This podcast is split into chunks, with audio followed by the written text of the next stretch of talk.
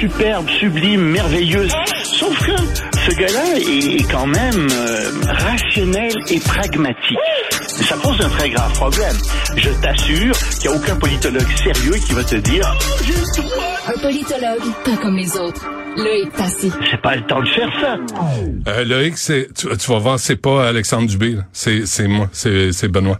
J'ai essayé, j'ai, j'ai, j'essaie avec des écouteurs de main. Ça- Oui, je, je, je me demandais effectivement. euh, Ouais. Mais je pense que moi aussi, je devrais avoir ces écouteurs-là. Ben oui. Moi, j'ai, j'ai, je me suis acheté des écouteurs vraiment de très, très, très bonne qualité. Hmm. Ils ont, je les ai payés 70 dollars, 80 dollars, quelque chose comme ça. Je me dis quand même, je suis en nombre. Et ben après deux jours, clac, ça a Ben ouais, ça- ça marche pas. Alors, Mais- finalement, j'ai acheté des, des écouteurs pas bon marché, mais qui me durent depuis des, qui sont bon marché, mais qui me durent depuis des mois. C'est parce que- Alors bon, d'accord. Attends, attends, attends, je vais enlever ça parce que ça marche pas. Ça, ça, ça marche pas. C'est pas bon, c'est, ça marche Vas-y, vas-y. C'est parce que le problème, attends. Le problème, Tu là, c'est que... c'est compliqué. Voyons, asti. Bon, lève-le. le problème, là, c'est que avec À ça ici, là, Radio-Canada, t'aurais eu un technicien qui t'aurait fait tout ça, tu vois. Et- Il serait venu brancher ça pour toi. et son adjointe.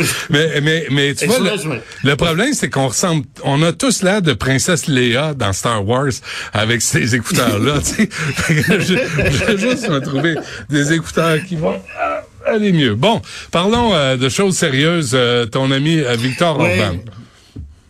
Ben, Victor Orban, tout le monde se demandait ce qu'il ferait. Tu sais, c'est la Hongrie qui fait partie de l'Union européenne, puis toutes les décisions doivent être prises à l'unanimité. La Hongrie, c'est juste 2% en termes de population de l'Union européenne, mais c'est pas grave, faut qu'ils disent oui.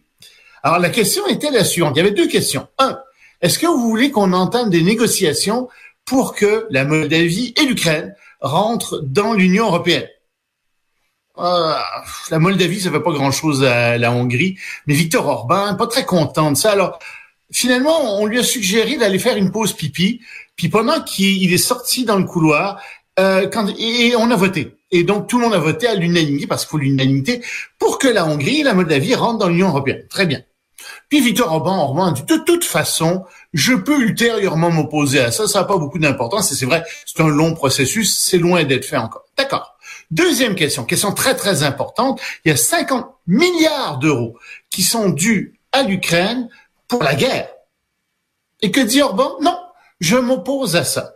Pourquoi est-ce qu'il s'oppose à ça? Ben Parce que l'Ukraine n'a pas reçu un certain nombre de transferts de l'Union européenne, parce que l'Ukraine est une démocratie dite illibérale, c'est-à-dire qui viole un certain nombre de droits fondamentaux que tous les autres Européens ont, euh, notamment dans le domaine de la justice, parce qu'Orban contrôle tout le système de justice, Mm. contrôle les universités. Et donc on lui a dit, tant que vous ferez ça, nous, on transférera pas d'argent. Très bien, dit Orban. Ben, si vous transférez pas mon argent, à ce moment-là, je ne voterai pas pour donner 50 milliards de dollars à l'Ukraine. Est-ce que ça 2% s'appelle du chantage, ça, ou euh, je me trompe? Ah, OK. Totalement. C'est du chantage. Hmm. C'est une forme de chantage. Et donc, à l'Union européenne, on dit, bon, vous voulez jouer à ce jeu-là, Monsieur Orban? Très bien. Nous, ce qu'on peut faire, c'est aller voir les trésoreries de chaque pays, des 26 pays, puis on peut faire des ententes bilatérales entre l'Ukraine et chacun des pays et contourner l'Union européenne. Et donc, on s'oriente beaucoup vers ça, mais euh, à l'Union européenne, on dit, ben, on aimerait bien que d'ici le début de janvier, ce soit débloqué, mais sinon, on a un plan B, puis notre plan B, ça va consister à faire ça. Mais, tu sais, il y a un problème dans l'Union européenne. Tu peux pas avoir cette règle de l'unanimité, surtout quand il y a des questions graves et urgentes qui se présentent. Tu peux pas avoir ce genre de tractation et de chantage parce que ça fonctionne pas. Ils sont trop nombreux. Ouais. Euh, tu peux pas avoir ça. Ça doit être une règle de la majorité, peut-être de la majorité qualifiée pour certaines questions. Et on est en train de penser dans ces termes-là de plus en plus dans l'Union européenne. Les, les gens euh, en France euh, disent que Marine Le Pen a vraiment des chances euh, pour les prochaines élections pré- présidentielles. Je sais pas c'est quand, 2027, je pense, sauf erreur ou quelque chose comme ça. Euh, justement parce qu'on veut sortir de l'Union européenne. On veut arrêter Ben- d'être assujetti aux à des décisions qui, qui sont pas décidées par des gens sur le territoire.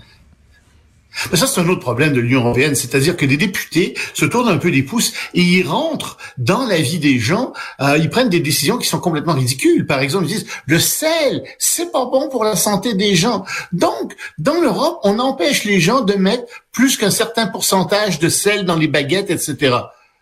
Là, les gens disent, attendez, là, ça devient ridicule. Ouais, ça devient complètement ridicule Ouais. que vous souciez de ce genre de choses. Gérer la Et migration savez-vous massive, puis on verra après Oui, le oui. sel. hein. Savez-vous quoi? Les, les, les baguettes sans sel, elles sont même pas bonnes. C'est- c'est- Niaisage.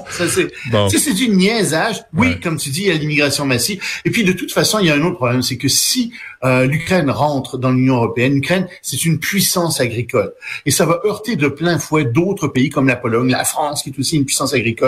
Et ça, euh, la France, la Pologne, les autres pays qui sont là veulent pas ça. Donc, elle va rentrer, mais peut-être avec un statut différent. On va changer les règles parce que ça marche pas, euh, cette Union européenne telle qu'elle est conçue en ce moment. Mais le problème, c'est que pour changer les règles, ça va prendre quoi? Ça va prendre l'unanimité. Ouais, et ils l'auront pas. Ah, Euh, alors, il y a- ben, difficilement. il n'y a, pas juste l'espionnage euh, à Brossard. Ça a l'air que c'est pas réglé, cette affaire-là. D'ailleurs, on attend encore la GRC là, qui enquête, qui enquête, qui enquête. La GRC, il enquête à une vitesse folle. Mais en Europe aussi, là, Ben, il y a beaucoup des de gens qui parlent chinois à la GRC. J'ai l'impression. Ça se peut. Euh, en Europe, il y a des problèmes de- d'espionnage chinois. Ben, il y a un grand- une grande enquête qui a été menée par trois journaux très sérieux, Le Monde, Der Spiegel et le Financial Times. Et euh, on, a enquêté en fait sur la façon dont la Chine faisait ses pressions en Europe et euh, pressions euh, sur sur certaines personnes. Et surtout, euh, on est arrivé à identifier euh, un député euh, qui s'appelle euh, Frank Kreyerman, qui est un député belge, qui était en contact avec un espion chinois qui se faisait appeler Monsieur Daniel Wu, pour son vrai nom évidemment. Euh, et alors, on se rend compte que très clairement dans les messages qui s'envoyaient, parce qu'on a eu ça, la Chine disait, écoutez, nous, ce qu'on veut faire, c'est diviser la Chine, euh, pas la Chine, l'Europe des États-Unis. On veut séparer ces deux-là. Et on veut aussi, littéralement, c'est ce qu'il disait, rendre malades les États-Unis, au sens figuré du terme, bien entendu. J'imagine que ça n'a rien à voir avec la COVID-19. Mais bon, sait-on jamais. Mais bon, rendre Mm. malades les États-Unis. Donc, empoisonner la société aux États-Unis.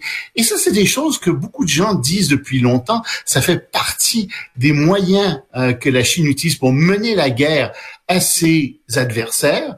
Et on l'a ici. On voit vraiment ce qu'ils font parce que euh, ce, ce- cet élu européen belge était quelqu'un qui faisait partie d'un parti d'extrême droite et il se faisait payer des voyages en Chine, à Hainan-dao, qui est une île tropicale euh, un peu paradisiaque à certains endroits, euh, qui est vraiment magnifique. Mais il allait rencontrer des agents des services de renseignement chinois là-bas qui lui disaient, bah, regardez, pour votre campagne électorale, vous devriez faire telle chose, telle chose. Soit dit en passant, sur les Ouïghours, on a des bonnes lignes de propagande, si vous voulez les utiliser, et ainsi de suite. Alors, c'est ça qui est intéressant avec ça, c'est qu'on voit comment les services de renseignement chinois travaillent en Europe, comment il y a des gens qui se laissent complètement berner par ces services de renseignement, ou pour des raisons euh, tout simplement bassement électoralistes, dans ce cas-ci, qui vont suivre ce que dit la Chine. Mais tu vois, ça, c'est une des grandes faiblesses de nos démocraties. Autrefois, les démocraties euh, étaient pas mal isolées de ce que pensaient, par exemple, les Russes, les Chinois, etc. Ils n'avaient pas accès à ça. Mais avec l'Internet et les réseaux sociaux, les Russes et les Chinois peuvent intervenir directement dans nos débats démocratiques et les affaiblir et pousser la démocratie dans un sens ou dans l'autre, la polariser, la déchirer. Et on est un peu démunis face à ça parce qu'il y a beaucoup de gens qui suivent la, la propagande russe, la propagande chinoise en pensant que oui, c'est ça la vérité. Et ça fait mal à nos démocraties. choses. Penses-tu là, que 2024, parce qu'on a fait, euh, j'ai fait des entrevues ici là au Québec, là, euh, tout ce qui est agroalimentaire, l'industrie, les agriculteurs euh, au Québec, là, on- les terres, les, les terres précieuses qu'on a, là, qui se font euh, souvent acheter par des corporations ou des plus Ben, grosses compagnies. oui. Là, t'as as en France aussi là, les agriculteurs là, qui sont qui sont mécontents. Oh, qui sont mécontents les agriculteurs. Et ils ont trouvé une façon de protester qui est très originale. C'est-à-dire que ce qu'ils font, c'est qu'ils vont sur le bord des routes. Et tu sais, quand tu as des villages qui sont annoncés, ils prennent le panneau, puis ils le, ils le tournent à l'envers, puis ils le revisent complètement à l'envers pour montrer que ça va pas. Pourquoi? Parce que disent, écoutez, le gouvernement a des politiques qui sont complètement contradictoires avec les agriculteurs, des politiques qui ont aucun sens. Par exemple, je donne deux exemples. Euh, par exemple, on demande aux agriculteurs, étant donné l'inflation, de réduire leurs prix. Ouais, les agriculteurs, c'est très bien, mais en même temps, on aimerait que vous payiez mieux vos travailleurs agricoles. Là, les, agriculteurs disent, écoutez, on peut pas réduire nos prix puis payer plus nos employés. Ça marche pas. Ben Un autre exemple. Le gouvernement veut que la France devienne plus autonome en matière agricole. C'est très, très bien.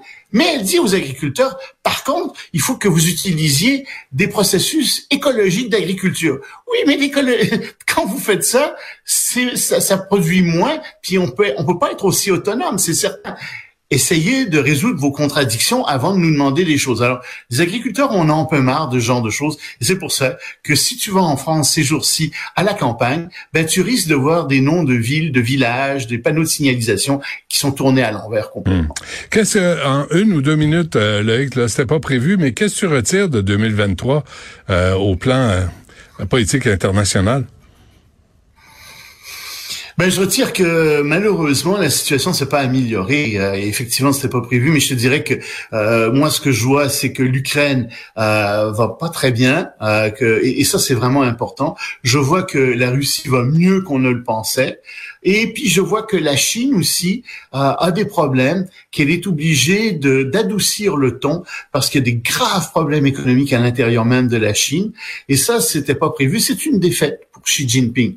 Donc je dirais oui, je vois ça. Puis je vois la montée malheureusement aussi de Donald Trump. Euh, hmm. pendant toute cette année, qui a renforcé son emprise sur les États-Unis à travers euh, le, Parti républicain, ce qui est très très malheureux, tu vois. Donc c'est pas une très bonne année, c'est pas un très bon cru. Ouais, et l'attaque du de manière générale, l'attaque du Hamas du 7 octobre a relancé ben, la guerre au Moyen-Orient. C'est euh, c'est et, on a oublié l'Ukraine pendant ce temps-là.